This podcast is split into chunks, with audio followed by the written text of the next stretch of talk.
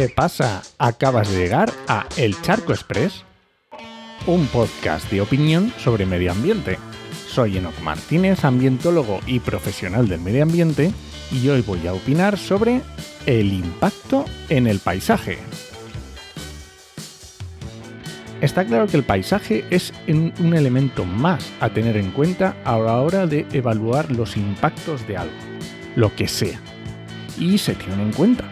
Forma parte del proceso de evaluación de impacto ambiental y aunque hablemos de un proyecto que no lleve evaluación de impacto ambiental, también se pueden tener en cuenta. Y se tiene. Hay paisajes protegidos, hay protecciones ambientales o culturales que lo tienen en cuenta y otro tipo de, de protecciones pero lo siento mucho, no puede ser el único estorbo de la transición energética. ¿Ponemos aerogeneradores aquí? No, que estropean el paisaje de las montañas. ¿Ponemos placas fotovoltaicas aquí? No, que estropean el paisaje de los cultivos. ¿Cómo?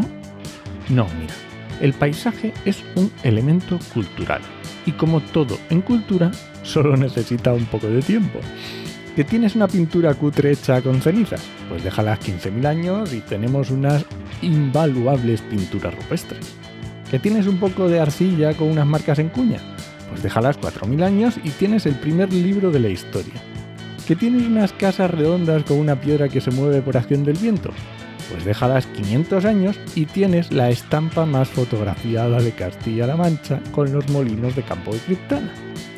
Y podemos irnos mucho más recientemente con centrales hidroeléctricas o conjuntos industriales que no se derriban con menos de un siglo de antigüedad.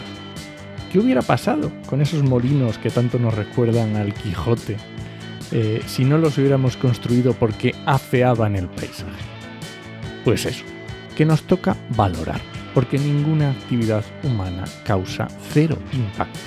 Así que tenemos que ver los pros y los contras y decidir y si en tu pueblo no quieres aerogeneradores o placas porque afean el paisaje, piensa que en el pueblo de otra persona habrá que ponerlos.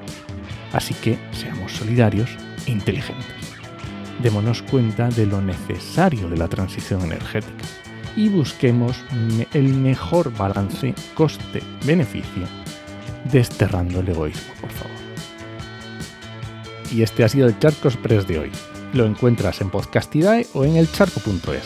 Y si alguien te pregunta, no lo dudes, te lo dijo en 8mm. Nos escuchamos.